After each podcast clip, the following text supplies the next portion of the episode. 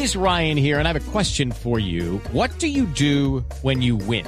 Like, are you a fist pumper? A woohooer, a hand clapper, a high fiver. I kind of like the high five, but if you want to hone in on those winning moves, check out Chumba Casino. At ChumbaCasino.com, choose from hundreds of social casino style games for your chance to redeem serious cash prizes. There are new game releases weekly, plus free daily bonuses. So don't wait. Start having the most fun ever at ChumbaCasino.com. No purchase necessary. BGW. Void were prohibited by law. See terms and conditions. 18 plus. Vanessa de la Torre.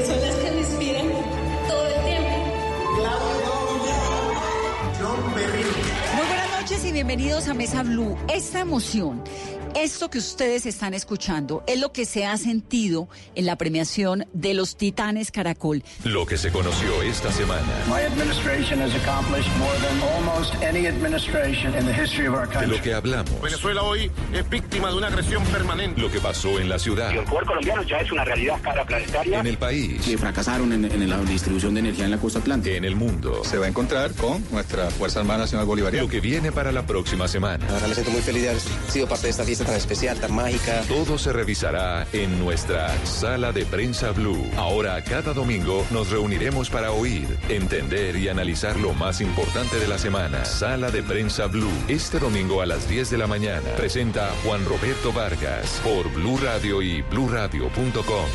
La nueva alternativa.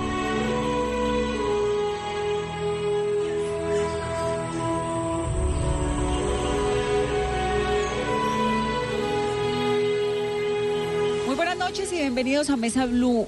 Este lunes, 14 de octubre, a las 9 de la noche, se presentará El Sendero de la Anaconda, que es un documental de Caracol Televisión realizado por Laberinto Producciones, dirigido por Alessandro Angulo, que narra la travesía de Wes Davis, que es un viajero incansable, uno de, de los herederos de los grandes exploradores del siglo XIX, y se ha internado en las selvas de América, ha recorrido las sabanas de África, ha subido a las montañas de Asia en busca de los pueblos originarios que han logrado sobrevivir a las presiones del mundo globalizado. La National Geographic lo designó en algún momento como uno de los exploradores del milenio y es una especie de Indiana Jones real. Entonces, el Sendero de la Anaconda es la travesía de Davis, quien vuelve a Colombia en compañía del antropólogo Martin von Hildebrand y recorren junto a las comunidades indígenas del río Apaporis la majestuosa selva amazónica colombiana. Martín es uno de los mayores expertos de la Amazonía, una de las voces más respetadas del ambientalismo en nuestro país. Su obsesión ha sido siempre salvar el Amazonas, proteger a las comunidades que están allá adentro de esta gran selva verde. Lo ha llevado a pasar gran parte de su vida, esta pasión por el Amazonas, recorriendo ríos caudalosos, visitando durante largas temporadas esos lugares tan recónditos del mundo y tan alejados del mundo moderno. El director del Sendero de la Anaconda es Alessandro Angulo, director, productor de cine. Entre sus trabajos más importantes están Buenaventura, no me dejes más, que es la historia de Yuri Buenaventura, Colombia en el espejo, los tiempos de Pablo Escobar.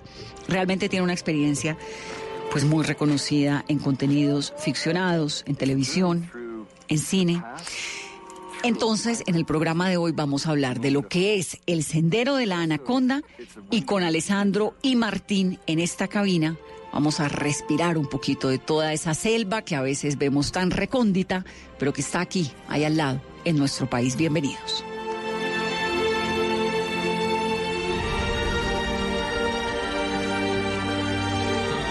Martín von Hildebrand, ¿así se dice Martín? Así se dice. Martín, pues es una de las voces más respetadas que hay sobre la Amazonía, sobre la exploración. Usted es así como un personaje de esos que uno se lo imagina en todo menos sentadito ahí en una cabina de radio. Entonces me da mucho gusto tenerlo, Martín. Tiene que hablar un poquito pegado al micrófono para que. Bueno, muchas gracias. Gracias por invitarme. Bienvenido. Y Alessandro Angulo es un cineasta tremendo que además tiene un mensaje que Alessandro en esta preparación de la entrevista me quedó. Y es que los colombianos no estamos orgullosos y deberíamos estar profundamente orgullosos de lo que tenemos, ¿no? De los ecosistemas que hay en nuestro país. Bienvenido al programa. Hola, qué bueno estar acá. Muchas gracias. ¿Qué es el Sendero de la Anaconda, Martín? Pues mira, el Sendero de la Anaconda No es como la gente puede pensar, porque nosotros comenzamos ya a mirar desde, los Andes hasta, hasta el Atlántico, esa, esa conectividad ecosistémica, y lo hemos llamado Sendero de la Anaconda eh, por una razón. Eh, la razón es que los pueblos indígenas allá, en el Amazonas, dicen que la humanidad nació en las bocas del río Amazonas, en el mar. Y allá nacieron todos de unos huevos de tierra, y luego subieron por debajo del río, pues fueron subiendo con la anaconda, subieron dentro del río con la anaconda, y la anaconda en ciertos puntos fue, fueron saliendo la anaconda, fueron saliendo del río y comenzaron a ocupar la tierra. Pero no solo era en espíritu esto, y no solo la gente, sino los animales. Ahí venía la energía de la vida con la anaconda, desde las bocas del Amazonas, subiendo, subiendo por todos los ríos que, que, que, que, vierten en el Amazonas. Ah, entonces somos, venimos de allá todos. Pues no, no venimos todos porque cuando nace la, la- la humanidad, dicen ellos, y nacen los espíritus, y hay el dios de ellos, según los tanimucas, es Yaifosirim aquí, que es un jaguar, ¿no? Pero ahí se separan ya los blancos que dicen, y se van para Europa y allá lo llaman Dios, y le ponen otro nombre, que en el fondo todo es lo mismo.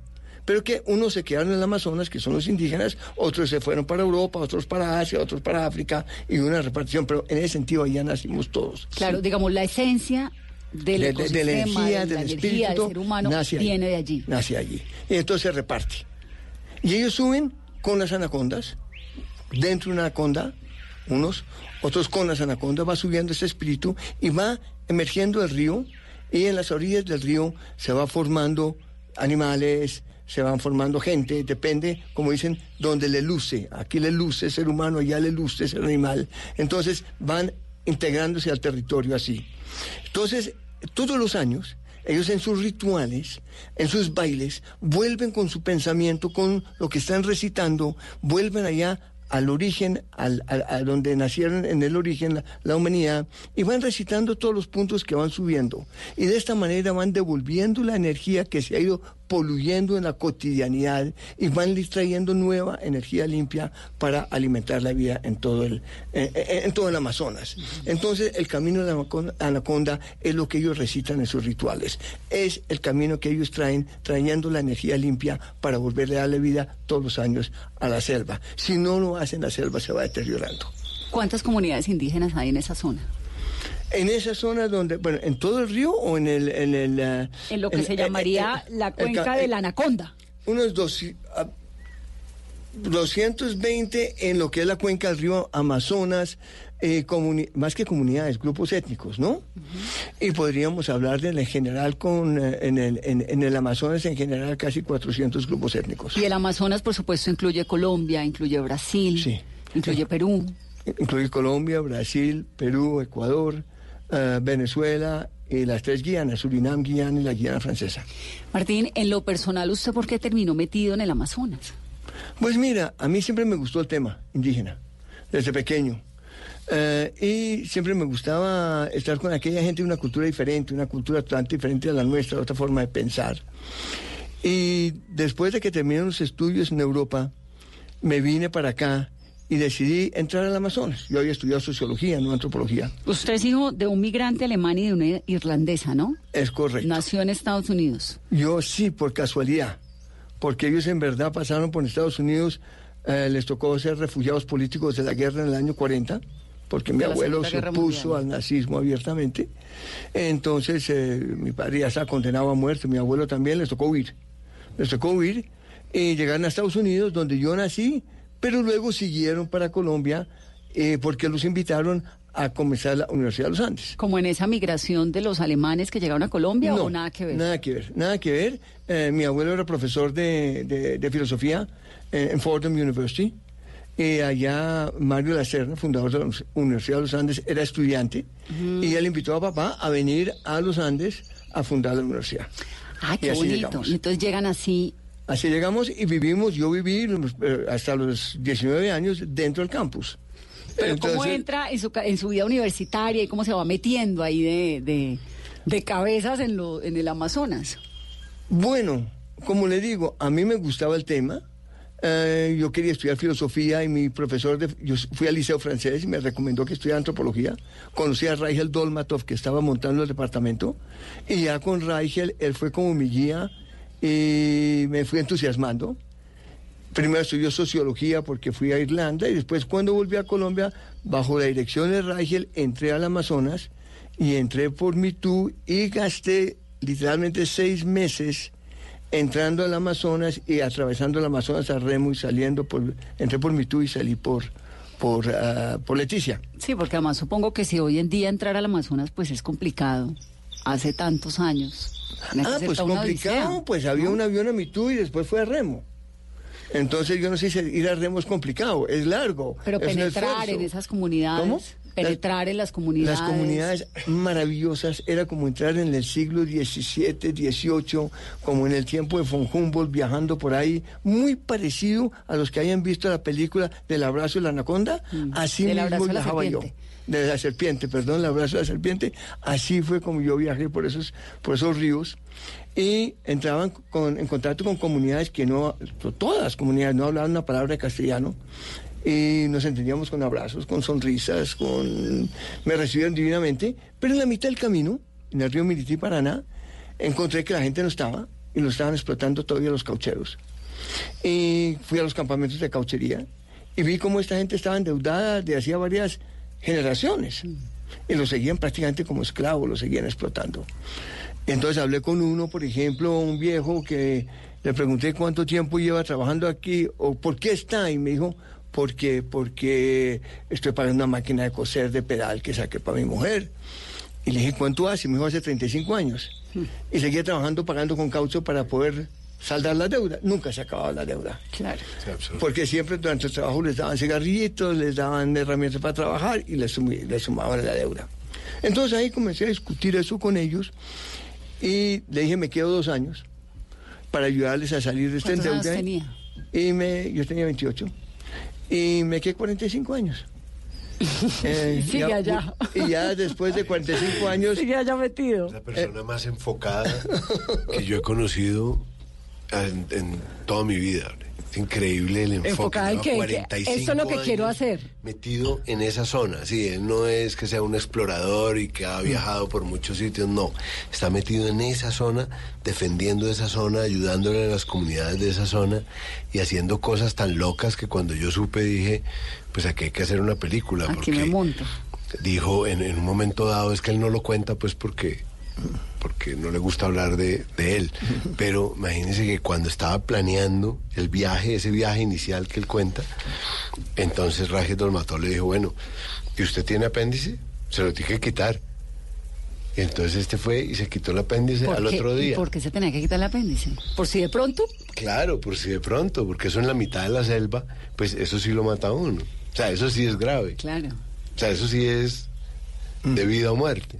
¿No? Claro. Pero imagínese, yo dije, cómo una persona decide realmente quitarse el apéndice, porque todos siempre decimos eso, ¿no? Yo me quitaría el Las apéndice, cordales. las cordales, con tal de ir a no sé dónde. Yo me quitaría tal cosa para ir a... No, pero uno no se quita nada. O sea, ya tomar esa decisión de irse a una sala de cirugía, en fin. Sobre todo hace 45 años. No, pues, ¿Y cómo se conocieron?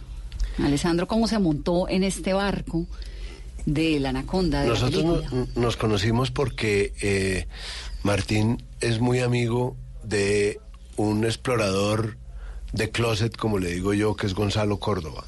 Que es el ¿no? presidente de Caracol Que no ha salido a explorar y que no ha salido tanto a explorar como a él le gustaría. Él sí sale a explorar, pero no tanto como a él le gustaría. Y nos conocimos con Martín y con Way Davis en una charla tomándonos un, un café. Y estaba también eh, eh, Héctor Abad Faciolince. Y ellos dos, Mar- sobre todo Martín y Wade también, empezaron a hablar de todas estas cosas y de todas estas historias y ahí dijimos, bueno, no, esto hay que hacer una película porque es que estos cuentos son unos cuentos muy importantes y hay que ir con ellos allá. Pues hay que mostrar esa Colombia que no conocemos. ¿no? ¿Y cómo fue el proceso de filmación del documental? ¿Durante cuánto tiempo? ¿La convivencia desde la parte cinematográfica, Alessandro? Pues nosotros eh, tuvimos la fortuna, de verdad, de tener unos eh, guías y sobre todo un guía y traductor como Martín, que en esa zona pues realmente la conoce, conoce muy bien y todo el mundo le tiene mucha confianza las comunidades.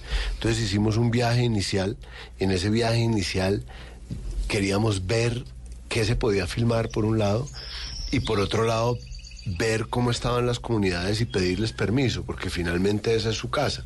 Entonces sí se necesita como tener el permiso del dueño de la casa para poder entrar.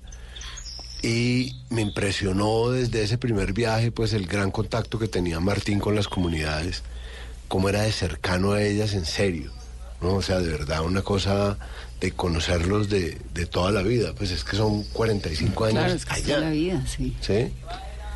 Y me sorprendió, claro, lo demás que le sorprende a uno, que es increíble, y es esa Colombia que uno no conoce, que es maravillosa. O sea, unas comunidades eh, muy sólidas, de las cuales seguramente Martínez puede contar muchas más cosas, pero culturalmente muy sólidas, muy, ¿Y, y muy qué fuertes. tan abiertos son ellos a que entre un cineasta con una cámara de cine? Pues no sé, con nosotros fueron tremendamente generosos, tremendamente generosos, pero yo no sé, yo no creo que sea algo eh, tan frecuente por lo menos, ¿no? No, ellos por lo general no son abiertos a esto. Y no son abiertos porque ellos tienen la impresión, y justificada la impresión, de que viene gente y quiere filmarlos para luego montar una película o para luego vender un producto o para luego hacer plata y que ellos, ellos se están, lo están utilizando. Y eso a ellos con toda la razón les molesta como nos molesta a todos que nos utilicen. Entonces, Sí, sobre todo ellos- porque los han utilizado por los siglos de los siglos. Exacto. Y todo el mundo viene, les habla bonito y les promete que viene la salvación con ellos y resulta no viene la salvación, sino viene una explotación de una forma o de otra. Entonces ellos por lo general son bastante, si se puede decir, desconfiados, tienen una actitud, mire, nosotros vivimos aquí, pero tampoco queremos que, que vengan, si usted quiere venir y conocer y de alguna manera comprometerse y de alguna manera apoyarnos y formamos una relación, una amistad bienvenido. Y si en de esa amistad que estamos construyendo implica tomar las fotos, inclusive implica filmar, está bienvenido. Pero ellos para poder aceptar que fuera Caracol Televisión a filmar fue muy interesante, porque se hizo una reunión grande, una asamblea, se discutió, se les contó a qué venían, y entonces, y se les puso un poquito la pregunta, más o menos. La pregunta era si ellos estaban esperando que les regalaran unos dos o tres motores fuera de borda y les pusieran unas canoas o algo así, o si prefieren firmar con Caracol Televisión una alianza y Caracol Televisión se comprometía a apoyarlos en sus luchas cuando tengan que hacer un video, cuando tengan que hacer una noticia sobre, por ejemplo, que lo están atendiendo mal en los programas de salud, cosa que sucede, o si tienen unos problemas de educación, o si hay una minería ilegal, o si hay unos problemas, que ellos les daba una voz, un micrófono al mundo. Y ellos dijeron, denos un micrófono. Ahora, Martín, Una ¿cómo alianza, está- queremos una alianza. ¿Cómo está organizada la sociedad, digamos, eh, esas sociedades indígenas en el Amazonas? ¿Cómo están organizadas? ¿Quién manda? Hay, hay una casa colectiva que se llama Maloca. Dentro de esta Maloca vive una comunidad, ¿no? Y hay un maloquero, es decir, el administrador, el que maneja. Es un especialista. Desde que nace ya lo definen que va a hacer eso, le dan ciertas dietas y comidas que puede, que tiene que comer, no puede comer cualquier cosa, y le cuentan ciertos cuentos y lo van, y lo van entrenando para ser maloquero. Maloquero tiene que ser una persona eficiente, amable, que resuelva problemas, que resuelva conflictos en la comunidad, que asegure que todo el mundo tenga la comida, que la comunidad esté bien, es una responsabilidad muy grande. Y sin un maloquero no funciona. Y tiene una maloquera, que es la mujer, que es la que coordina a todas las mujeres para, para las chagras, para el cultivo de la comida, para atender a los niños, etcétera. Fuera de eso, el maloquero tiene un chamán, tiene, la maloca tiene un chamán, un hombre sabio, un, llamémoslo, una guía espiritual, pero también médica, médico tradicional, y él se concentra y él entra en contacto con el mundo espiritual, él entra en contacto con los dueños espirituales de la naturaleza y les pide permiso. Pero cuando él habla, cuando él cura, cuando él está eh, cumpliendo con sus funciones, él mismo dice, yo cuando estoy en la cotidianidad no soy nadie, pero cuando entro en meditación y entro en contacto con los espíritus, son los espíritus que hablan a través de mí. Los espíritus se conectan al mundo a través del chamán. El chamán es un canal, entrenados de pequeño con cierta comida, con ciertos rituales, con una formación muy estricta. eh, eh, son entrenados, pero también los escogen porque desde que nacen saben, él va a ser chamán. Otro va a ser maloquero. ¿Uno nace chamán o se hace chamán? ambas cosas. Nace no chamán, pero nace potencialmente chamán. Pero lo escogen, este va a ser chamán. Otro, o sea, otra vez, cuando nace el niño, después, de, después ya de que deja de amamantar, ya cuando tiene un año, llevan al espíritu del niño allá donde todos nacimos en el mar. Y consultan con, con- el origen, lo llevan en pensamiento, evidentemente, el chamán. Coge su espíritu y lo lleva allá. Y le pregunta, usted, es, es- le pregunta al, al origen, ¿este niño qué va a hacer? Y allá dicen, este va a ser chamán, va a ser maloquero, o va a ser cantor. ¿Cantor quién es? Es otro fundamental que es el que en los rituales dirige el ritual. Y entonces lo que decidió el, el chamán y recogió la energía, él lo recoge colectivamente en la comunidad y los, la comunidad, todos los que están bailando, se vuelven otra vez sus ancestros. Entran en un estado durante el ritual, entran en un estado profundo espiritual y se vuelven otra vez los ancestros. Entonces los principales son el maloquero, el chamán y el cantor.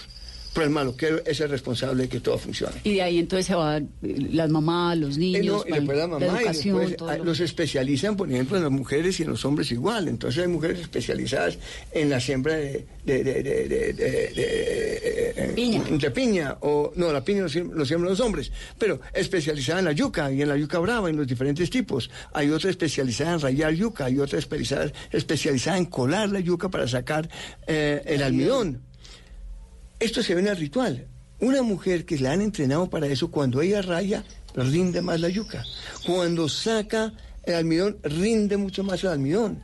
Cuando siembra la yuca, le crece mucho mejor. Entonces la especialización es que le da la capacidad que rinda más, que dé mejor resultado en lo que hace. Hay que hacer los rituales para devolver las enfermedades y los malestares que hay en la comunidad y que, que, que haya un bienestar. En el ritual uno devuelve los males, como dije, por ejemplo, llevar la- la- la- la energía contaminada en el ritual hasta, hasta donde nació la humanidad y volverla a traer limpia. Es un ritual de dos días, eso hay que hacerlo periódicamente. ¿Qué es la energía contaminada? La energía contaminada, es decir, hay un flujo constante de energía cuando la, la- energía vital, la energía vital que tenemos todos para poder vivir, la naturaleza de los seres humanos, esa energía vital tiene un origen y viene y, y pasa por plantas, por animales y se distribuye entre todos. Cuando yo como un animal, yo también estoy eh, asimilando energía del animal, no solo esa energía vital, pero que pasó por el animal está si usamos la palabra contaminada, puede ser con energía del animal o energía de la planta que estoy consumiendo. Yo tengo que limpiar eso. Pero como no siempre limpio, yo por dentro estoy acumulando energías de lo que yo comí. Si yo como mucho de una cosa, yo me vuelvo esa cosa. Yo por, por fuera parezco humano, pero por dentro soy una danta, soy un tapir, porque comí mucho tapir. Entonces, como hay una interacción constante entre el ser humano y la naturaleza, y la naturaleza con la misma naturaleza, todas las energías se van cruzando y eso hay que estarlo limpiando para que devolverlo de esta manera, la energía un poquito confusa, un poquito desordenada, y volver y poner una energía limpia que vuelve y fluye a través de la naturaleza. Y eso es un ritual de dos días. Ah, son rituales, todos los rituales, hay muchos rituales, son rituales de dos días y dos noches y lo hacen periódicamente. Eso no es únicamente eh, una vez al año, no, eso cada mes más o menos. Por ejemplo, digamos la, eta- la- la- la época de piña, por ejemplo, baja la energía de piña a este mundo y todo está contaminado por energía de piña. Después yo hago un ritual y en el baile se recoge el chamán toda esa energía de piña, llamémoslo así, hace un ritual dando círculos y en espiral sube la música y los devuelve al dueño de las plantas cultivadas, que son las estrellas, ¿no? Y abre una etapa para que ahora entre la época de Caimo. Y entonces entra un mes de Caimo, vuelve la energía de Caimo y entra un, un mes de Chontaduro. ¿Y ellos se la- alimentan van- así por haciendo- digamos, según las cosechas? según las cosechas. Y van haciendo dietas cuando pasan de uno al otro. Ah, Pero fíjese qué interesante porque ahora que está toda esta onda ¿no? de la preservación y de la alimentación y de no sé qué, tuvimos en este programa hace poco a un experto sobre sostenibilidad y nos decía básicamente lo que hacen los indígenas del Amazonas. Usted tiene que comer lo local y lo que hay de cosecha, punto. No tiene por qué comer salmón en Bogotá, ni atún en Bogotá. Pues hace el salmón en el Canadá o en Chile.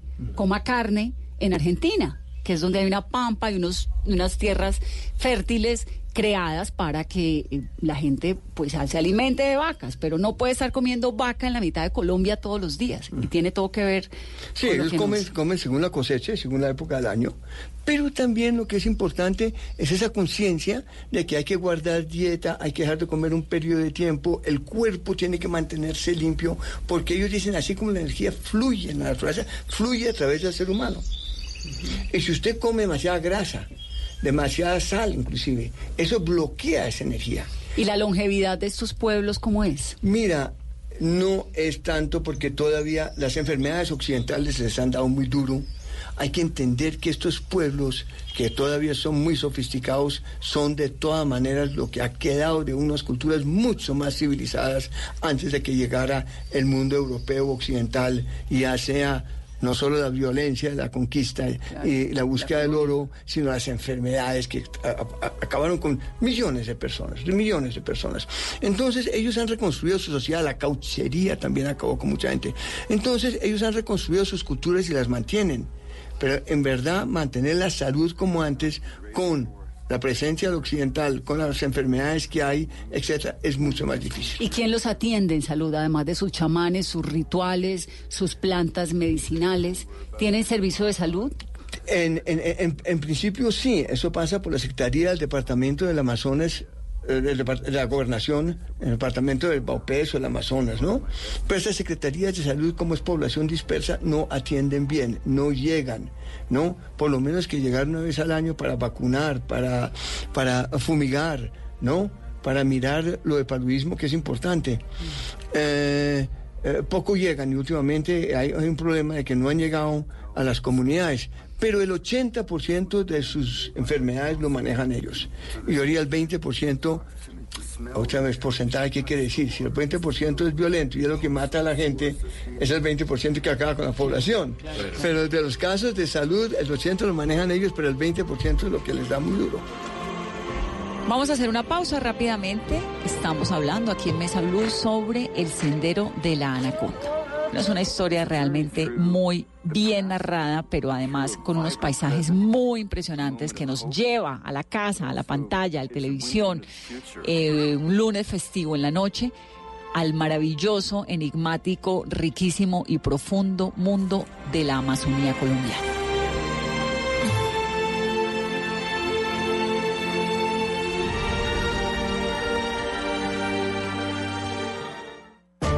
Tenemos un reto, algo que nos impulsa, eso que nos hace levantar de la cama todos los días, un sueño que nos lleva al límite y nada más importa. No importa el dolor, ni la frustración, no importa el tiempo. Un reto que es a la vez nuestro combustible y nuestra obsesión. Porque nada se consigue de la noche a la mañana. Este es mi reto. ¿Cuál es el tuyo? Pasta Sonia, sabor y energía que te hacen mejor. Trabajamos pensando en usted. Lo invitamos a un encuentro con la magia de la naturaleza, con un legado natural que debemos proteger. Especiales Caracol presenta El Sendero de la Anaconda, un encuentro con la Amazonía colombiana. Este 14 de octubre a las 9 de la noche, Caracol Televisión. Estás escuchando Blue Radio, un país lleno de positivismo, un país que dice siempre se puede. Banco Popular. Doña Susana, solo tienes que responder la siguiente pregunta para ganar muchos premios. ¿Lista? Sí. ¿Abriste un CDT en el Banco Popular? Sí. Con el ahorro ganador CDT, siempre ganas. Sin rifas ni sorteos. Ahorra y obtén mayor rentabilidad. Más información en www.bancopopular.com.co. Banco Popular. Somos Grupo Aval. Aplica condiciones. Vigilado Superintendencia Financiera de Colombia. Respiras fútbol, palpitas fútbol, vive ese fútbol. Todo el fútbol. Todo el fútbol en Blue Radio con Beta Play. Apuéstale a tu pasión. Tomémonos un tinto. Seamos amigos. Café Águila Roja. Blue Radio. Pensando en fútbol. Blue Radio. La nueva alternativa. Continuamos en Mesa Blue. Este lunes, el sendero de la Anaconda a las 9 de la noche en Caracol Televisión. De eso estamos hablando. Martín, usted que conoce tanto estas comunidades, ¿qué tanto han cambiado hoy desde el primer día que usted pisó la Amazonía en 1969? ¿Mantienen intactas sus costumbres o ha cambiado? Bueno, depende cómo lo miramos, cómo ha cambiado. Ha cambiado en lo fundamental. Y yo me atrevo a decir para el bien, como yo lo veo. Es decir, cuando ellos estaban, cuando yo llegué allá, estaban explotados por los caucheros y también a los niños los llevaban de- a la fuerza, de los 6 a los 12 años, a las misiones que les llamaban orfelinatos, y allá les enseñaban a no ser indígenas fundamentalmente. Su cultura está equivocada, sus abuelos estaban equivocados, su comida está equivocada, inclusive su forma de levantarse por la mañana a las 3 de mañana está equivocada, hay que levantarse a las 6, en fin, y sus dioses estaban equivocados. Y no les enseñaron mayormente cosas útiles. Sí les enseñaron a leer y escribir, pero nunca les enseñaron qué leer ni qué escribir. Un indígena podía saber escribir, pero no sabía escribir una carta al, al- comisario o al corregidor para decir tengo un problema. Podía mostrarle usted un libro y no sabía sacarle sentido al libro. Podía leer las palabras, pero no cogía el sentido. Es que aprender a leer implica todo un ejercicio más allá de saber simplemente leer las letras o leer las palabras. Y entonces estos niños, después de seis años desadaptados, volvieron a la comunidad. Esto se cambió. No tenían ningún derecho, no tenían derecho a la tierra, nada, porque no se les reconocía. Eh, no había nada. Hoy en día ellos tienen 26 millones de hectáreas, un territorio enorme, el tamaño de la Gran Bretaña, tienen sus gobiernos propios y toman sus decisiones, tienen sus escuelas, tienen sus puestos, sus sistemas de salud con problemas de que no los atienden como debería ser el gobierno, pero realmente se volvieron autónomos, se volvieron independientes, toman sus decisiones a- y cuando llegué estaban esclavizados, estaban totalmente bajo el control del cauchero. ¿El cauchero era la Entonces, Casa Arana o esto no? Pues la Casa Arana fue el terrible cauchero. Claro. No, fue el claro. terrible. Pero eso eran Pero descendientes. eran descendientes. Descendientes de la no de la Arana, Casa o del- Arana. O del pero sistema de la Casa Del sistema de la Casa Arana. O sea, ahí estaba Jacome Cabrera, que murió a los dos años de- después de que yo llegué. Pero él ya decía, no, él ahora de viejo es buena gente, pero de joven era como el papá. Y el papá, eso los colgaban de los dedos pulgares y no traían suficiente comida, les daban látigos, les violaban las hijas, las mujeres. No, era, era. Y, y- y a veces quemaban los, los que los mataban y tal. Ya en los años 70, comienzos 70, no los maltrataban tanto, pero estaban endeudados y tenían que hacer lo que ir a trabajar durante cinco o seis meses el caucho y luego con el patrón ir a ayudarlo en su casa. No pueden hacer los rituales, no pueden estar para hacer sus rituales, para hacer las curaciones, eh, para educar a sus hijos y sus hijos se llevaban al internado y las culturas se estaban acabando. No, hoy en día están fuertes, se han, han, recuperado mucho las culturas. Pero si tú lo miras de otra perspectiva, cuando yo llegué allá y se entiende, usted veía que la ropita que salían a lavar era una camiseta vieja y una pantaloneta. Hoy en día llegas una maloca y hay 50 piezas de, de- de ropa colgadas afuera. Es decir, sí, claro, ellos sí entraron, como son más autónomos, a participar más en la sociedad de consumo, exagero, pero sí a comprar en el mercado su ropa, a tener un motor fuera de borda, a comprar sus hachas y sus machetes, a tener sus anzuelos, tener sus linternas. se fueron claro, la y unos a tener televisión. Sí, eso, eso es así. Es decir, hay un desarrollo, pero todos están hablando su idioma, participando en los rituales, manteniendo su cultura, y que lo muestra muy bien la película. Alessandro, el- el- en la película en, en El Sendero de la Anaconda, que por cierto, pues es la travesía. Wade David nos está faltando aquí en este trío porque en realidad son ellos tres quienes hacen esta, esta película. Wade Davis es un hombre absolutamente genial que se ha metido como Martín dentro de las comunidades colombianas y del mundo entero además a tratar de desglosar y a tratar de entender qué es lo que pasa allá adentro y por qué es que son tan importantes y cómo preservar sus culturas. Entonces ustedes dos arrancan a hacer el recorrido por el río Apaporis que alguna vez hizo Richard Evans Scholter, que fue como el gran antropólogo descubridor del Amazonas en algún momento de la historia. ¿Me corrige más o menos, Martín? No ¿es así? exactamente. Él no fue antropólogo, fue biólogo. ¿Biólogo? Eh, él fue muy importante y Wade lo tiene en Fue un su maestro, pedestal. ¿no? El papá. Claro. de Wade.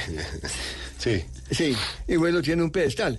Pero no podemos subestimar grandes expedicionarios que vinieron antes como Koch, Koch Grünberg o como... Bueno, von Humboldt. Hay muchos, hay muchos que vinieron, o no muchos, pero hay cinco o seis.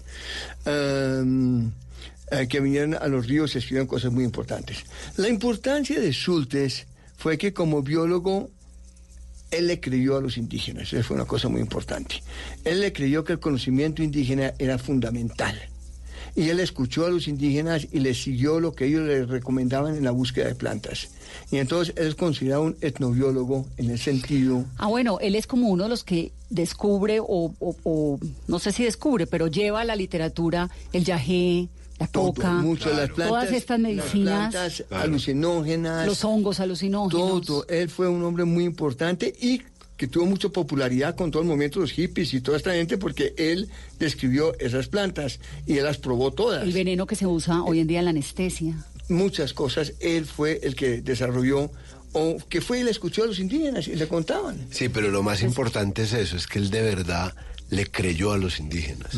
O sea, es que hay una cosa importante porque es que desde el punto de vista científico, nosotros los occidentales, los blancos, sencillamente pensamos que nuestra cultura es la que sabe y que cuando se habla de tecnología, ciencia, conocimiento, somos nosotros.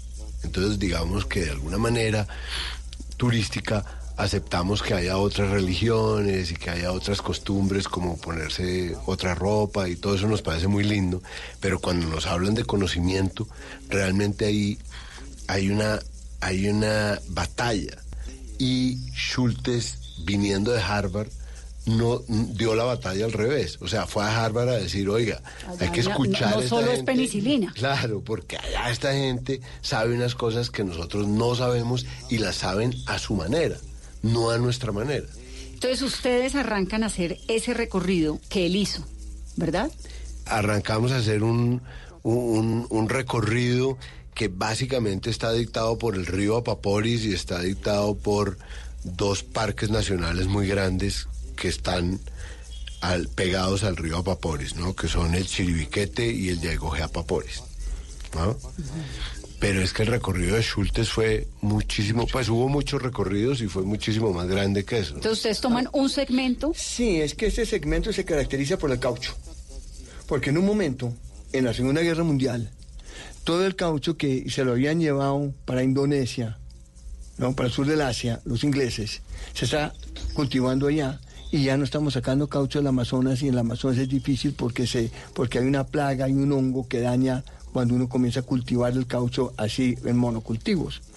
Entonces, el problema es que sin caucho estamos perdidos, porque el caucho no son, son las guasas, el caucho son toda, to- to- toda la maquinaria que usted construye, las mangueras, todo. Sin caucho usted no puede construir las, la- la- todos estos artículos y toda esta maquinaria que usted necesita para transportarse y para la guerra, porque estamos en la Segunda Y no Guerra puede Mundial. ganar la guerra. El problema llegó un momento en la Segunda Guerra Mundial que el problema era el caucho. No eh, la plata, el petróleo, el, el- el- el- digamos, los explosivos, no, no, era el caucho. El caucho y el radar. Entonces se volvió... Pero el radar estaba por allá Eh, es otra cosa, el caucho, como estaba en el este, lo cogían los japoneses y lo podían bloquear. Y dejaban a Estados Unidos y a Europa sin caucho. Entonces en la guerra era gravísimo.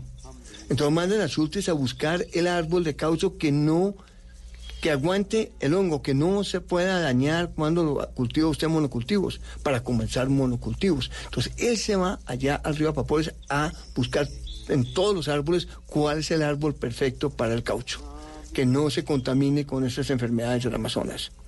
Y él la encuentra. Y lo encuentra. No en el Apaporis donde pasó todo el tiempo, sino en Leticia, pero bueno, lo encuentra. ¿no? Y esto es- resuelve el caucho. Ya, mientras tanto, eh, descubrieron el caucho artificial y al fin no hicieron los cultivos y tal.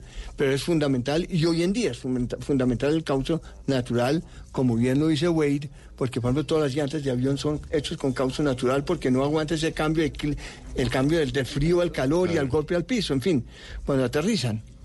Que esos dos parques ahí están, sobre todo en el parque de más hacia el sur, en el Yaigojea Paporis, están las comunidades de las que habla Martín, y esos dos parques son pues un paraíso de Colombia. Claro, no, pues Son el Chiribiquete, y Martín fue clave, ¿no? En la denominación de parque, de la- el crecimiento del parque del Chiribiquete, que esa fue Sobre una super Yaigojé, yo estuve noticia de- metido. Mm, Mi hermano sí estuvo metido en el Chiribiquete. en el Chiribiquete. Y entonces arrancan a hacer este recorrido. ¿Cuánto tiempo graban? ¿La grabación es de cuánto tiempo? Estuvimos un mes metidos en la mitad de la selva, Durante ese mes no vimos a ninguna persona de Occidente y durante ese mes... Porque ustedes muy occidentales no son. aparte a usted le tocó ver a Martín un mes entero. Martín que para No los, clasifica. para los que no lo han visto tiene la explora, tiene la cara del explorador, ¿no? Total, es que parece como dicen- sacado de Tintín. ¿Cierto? Uno le dicen, hagamos una película con un explorador. a ¿cuál- ¿Cuál Martín. es la cara? Esa es la cara. La cara de Martín. Y a un cineasta y lo metió a usted. Ahí me metió a mí. Y entonces estuvimos un mes ahí metidos y en ese mes estuvimos bastante aislados, obviamente, de la mano de Martín, que jugaba de local, y de la mano de las, de las gente de las comunidades que también, pues, conocen muy, muy, muy, muy bien la zona. ¿Qué tal lo recibieron? Pues muy bien, yo podría decirle que, que pocas veces en el mundo conoce uno una gente tan generosa. Imagínese que le cuento una pequeña historia. Estábamos viajando en el río y el río, dependiendo de la altura del agua, usted puede viajar más rápido o más lento, pues porque hay piedras. A veces hay que cargar los botes, cargar la carga, en fin, tiene su, tiene su lío. Y ese día nos atrasamos y ya eran las 5 de la tarde y no íbamos a llegar a donde teníamos planeado llegar a una comunidad y nos iba a tocar dormir pues en la mitad de la selva, pero es que eso sí es complicado, o sea, armar un cambuche, El zancudero, no, por ahí. todo, pero es que además, pues imagínense, entonces uno de los indígenas dijo, no, aquí a la vuelta del río vive una señora, veamos si ella nos ayuda. Y llegamos nosotros 15 y esta señora vivía en, en su casa, que era como, este, de gra- como este estudio de grande, y nos dijo, claro, quédense ustedes ahí, no hay problema. Entonces colgamos las 15 hamacas, nos regaló comida, nos preparó desayuno al otro día, ¿no? O sea, de verdad, una cosa que uno dice, cuando en el mundo nuestro uno llega con 15 personas y dice, oiga, ¿será que me puedo quedar en el Con jardín unos de su amigos. casa?" Sí, claro. Y ella se salió, claro. Ella se fue a dormir a otra parte. Se fue a dormir a, un- a una casa donde, sí, donde su hija. Y nos dice al otro día, yo no pude dormir bien pensando que ustedes de pronto habían estado muy apretados y que de pronto eran 15 y de pronto esa, esa cabaña de pronto se cae. ¿No? Alessandro, de pronto de lo que habían planeado de la historia, los sorprendió algo que dijeron en medio del recorrido. Tenemos que cambiar, esto va a ser infaltable en... Sí, pues todo. Pues realmente la historia no se cumplió. Nosotros habíamos hecho, yo había leído varias cosas sobre la región y habíamos hecho ese viaje que les había contado como un viaje anticipado, pues de preproducción, exacto. Y realmente de ahí muchas cosas pues surgieron en el camino, porque es que en el camino surge no solo conocer más a los personajes que nos acompañaban, pues como Martín y Wade, sino también conocer más a las comunidades, sobre todo eso, conocer sus costumbres y conocer su, un poco su pensamiento y descubrir cosas de la selva que son maravillosas, pues espacios, sitios, mejor dicho, es que eso es un, eso es un paraíso enorme, en serio, eso es una, una Colombia maravillosa que no conocemos y que yo creo que puede seguir existiendo y puede crecer y puede vivir paralelo a la Colombia que ya conocemos, a esta Colombia de edificios y calles y ciudades y, ¿no? ¿Y qué fue lo que más le sorprendió? Bueno, lo que más me sorprendió realmente fueron, aparte, digamos, la belleza absoluta que lo deja uno sin aliento, verdes, siempre los verdes, el espacio, el, eso es increíble. Me sorprendió la profundidad del pensamiento de las, de, de las comunidades indígenas. O sea, creo que sí hay una, sí hay una cultura muy fuerte ahí que nosotros a veces minimizamos o no oímos o a veces hasta despreciamos, ¿no? ¿Cómo funcionaba el tema de la energía, de las cámaras? Usted necesita cargar cámaras para grabar. No. Una producción necesita algunos elementos que tiene la ciudad. Muy buena pregunta. Era, cuando le hablo de los botes en los que íbamos, en los botes no llevábamos comida, pero sí llevábamos gasolina. Básicamente llevábamos gasolina para las para unas Eléctricas. plantas pequeñas para poder cargar las cámaras y para las y para los botes mismos, ¿no? Claro. O sea, porque en todo este recorrido muy muy grande, pues obviamente no hay estaciones de gasolina ni hay gasolina, ¿no? No hay, hay lo que los indígenas producen y hay, digamos, ellos también consiguen gasolina para sus botes, pero es de una manera mucho más precaria. Nosotros sí necesitábamos estar andando todo el tiempo con los botes, ¿no? Entonces eran, las lanchas eran llenas de timbos de gasolina. Claro. Y nosotros y las cámaras y eso, pero realmente lo que más ocupaba espacio era la gasolina. Los ¿no? botes de gasolina. Pero un punto que me parece interesante resaltar también, eh, y para los que vean la película, es que lo que se ha logrado con el tiempo, los mismos indígenas, que en un momento estuvieron amenazados eh, fuertemente en su sitio más sagrado, donde ellos emergieron del río cuando el comienzo del mundo, en ese lugar sagrado que llaman Yuisi, y eso quería entrar una minera, una compañía minera eh, canadiense a explotar el oro.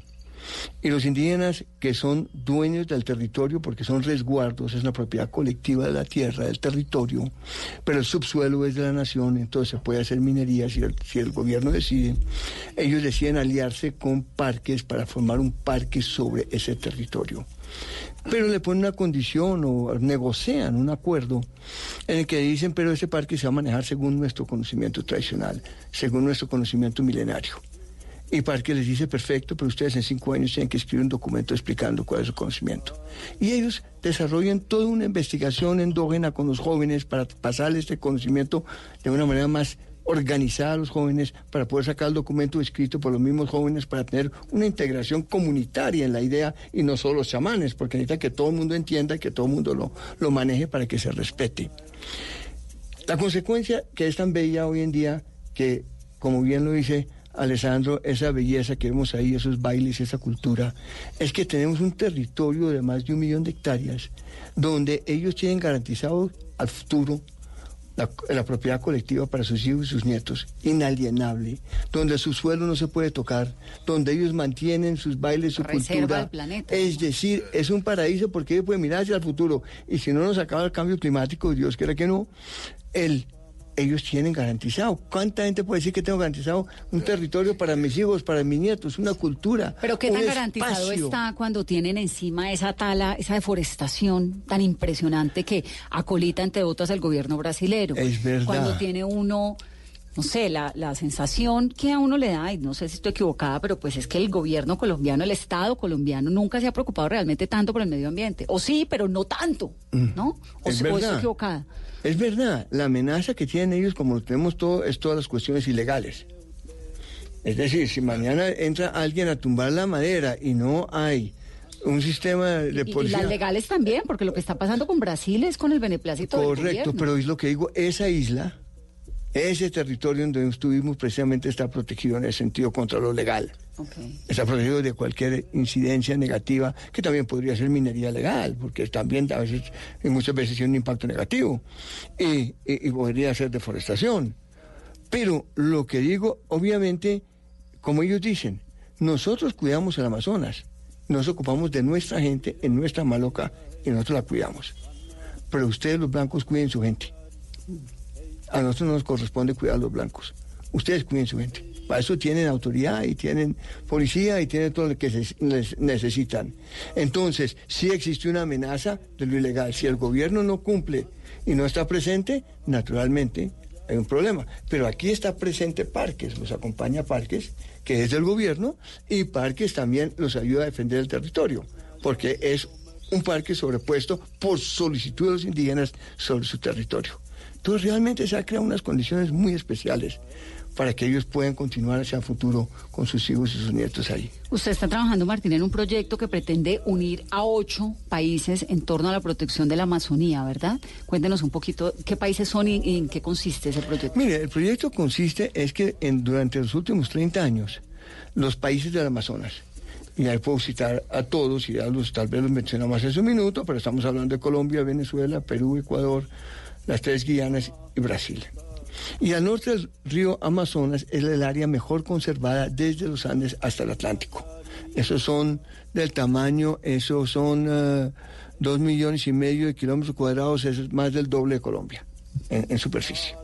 En esa región mantener la conectividad, pero ¿cómo lo podemos hacer? Resulta que en los últimos 30 años, tanto los gobiernos en particular de Colombia y de Brasil han reconocido parques y han reconocido los territorios indígenas como territorios colectivos inalienables. Entonces, ya podemos ver que están prácticamente todos articulados. Ya hay un corredor de hecho protegido. Inclusive Venezuela con ese Eh, Venezuela ha sacado unos territorios, los ha reconocido, pero no es muy eficiente en aplicarlo, ¿no? Eh, al comienzo con Chávez hubo un poquito más de avances y eso se fue deteriorando.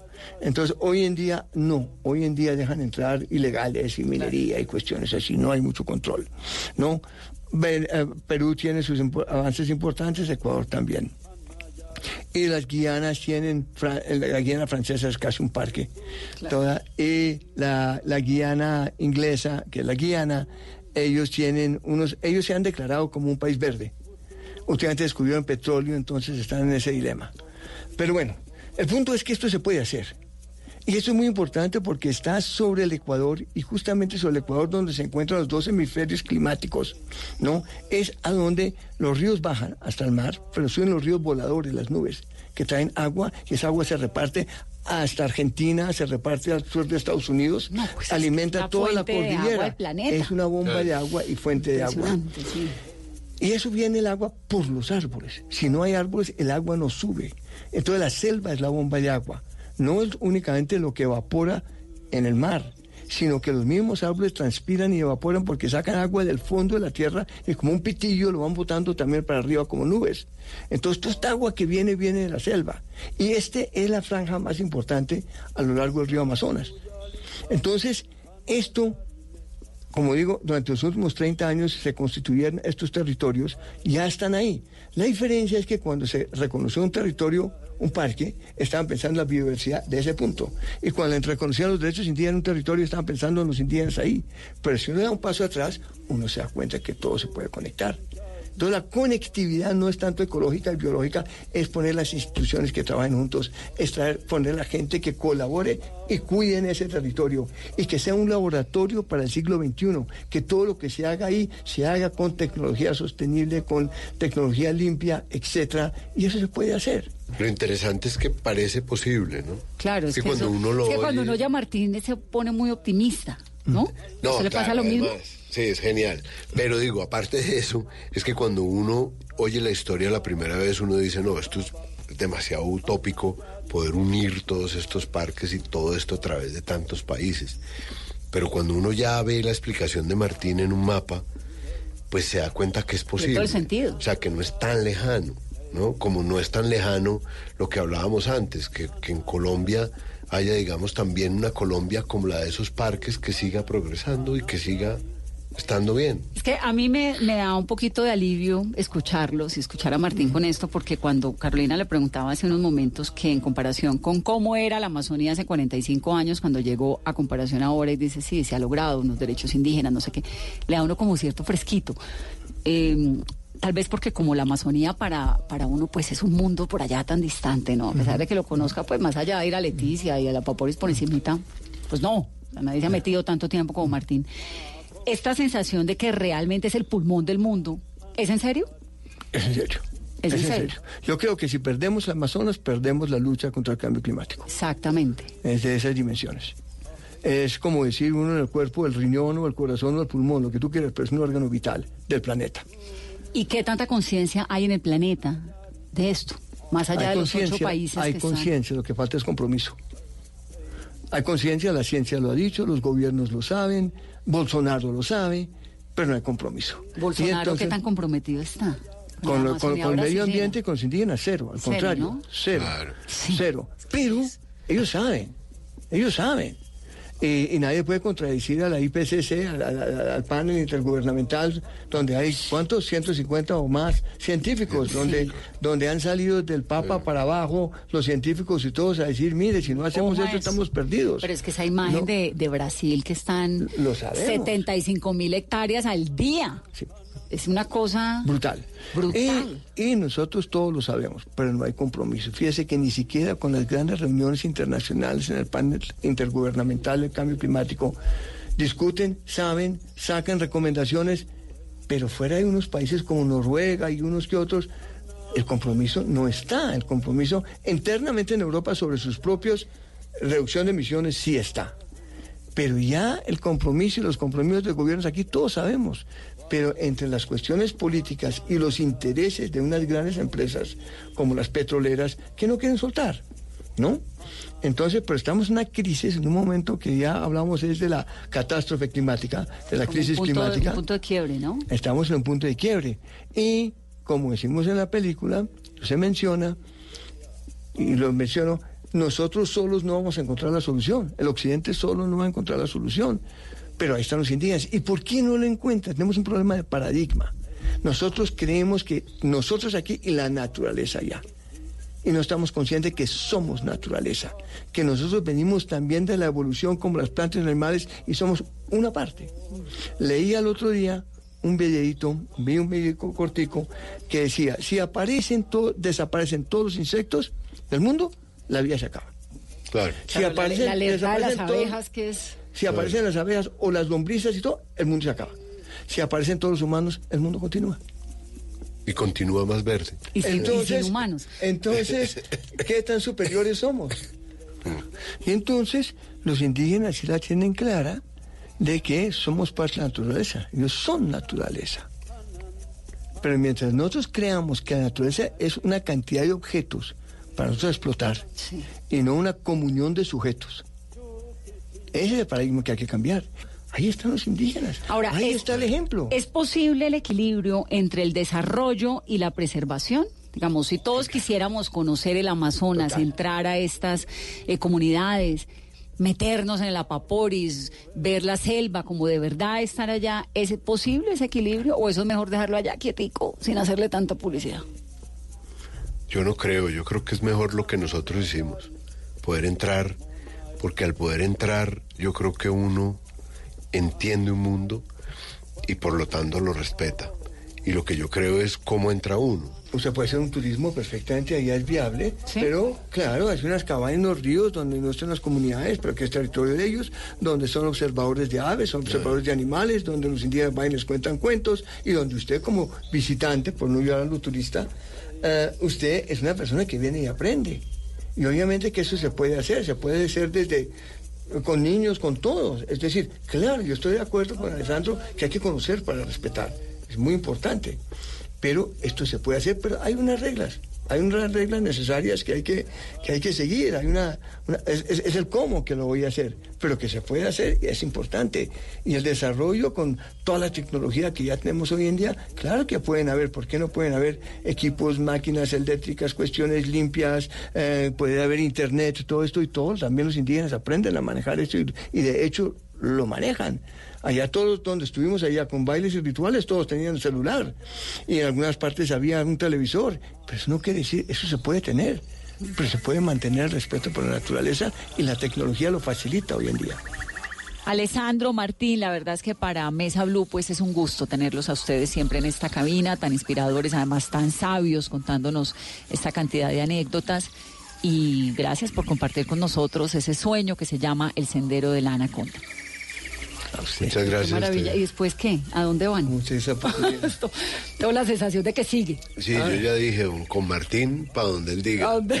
Sí, claro. Yo creo que va a ser allá otra vez, ¿no? Porque el de allá no sale. Segunda parte, Martín No, no, sale allá. ¿Cómo es su vida, No, Martín? yo usted? no, no, yo estoy allá. yo o sea, usted un martes a las 9 de la mañana, ¿qué hace?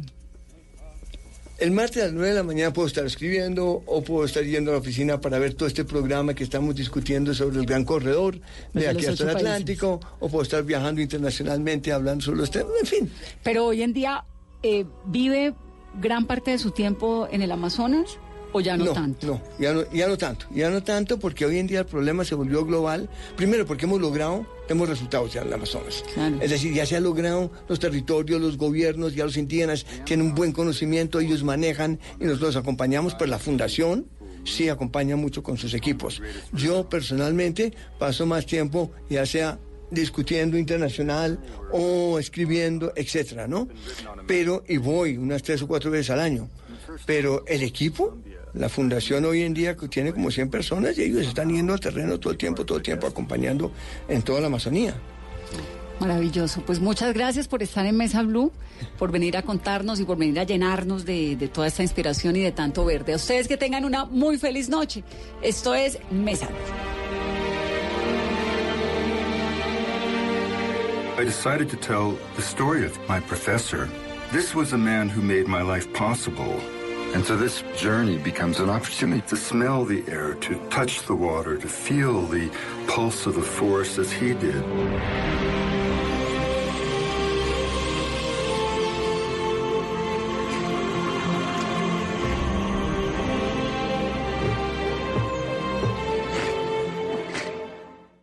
Somos talentosos y apasionados. Que los corruptos no nos opaquen. Hay que salir a votar. Por nuestro país, por nosotros. En estas elecciones los protagonistas son los colombianos. La mejor elección la hace usted. Colombia decide 2019. Noticias Caracol. Primero en noticias. Este domingo, en Sala de Prensa Blue, Los datos hasta ahora desconocidos de la indagatoria al expresidente Álvaro Uribe Vélez, los alcances de las propuestas de reforma pensional y laboral que ya se cocinan en Colombia. ¿Y es posible una selección Colombia sin James y Falcao? Sala de Prensa Blue, este domingo desde las 10 de la mañana. Presenta Juan Roberto Vargas por Blue Radio y bluradio.com. La nueva alternativa. Este sábado en Travesía Blue les estaremos recomendando seguir a un titán que está recorriendo nuestro país.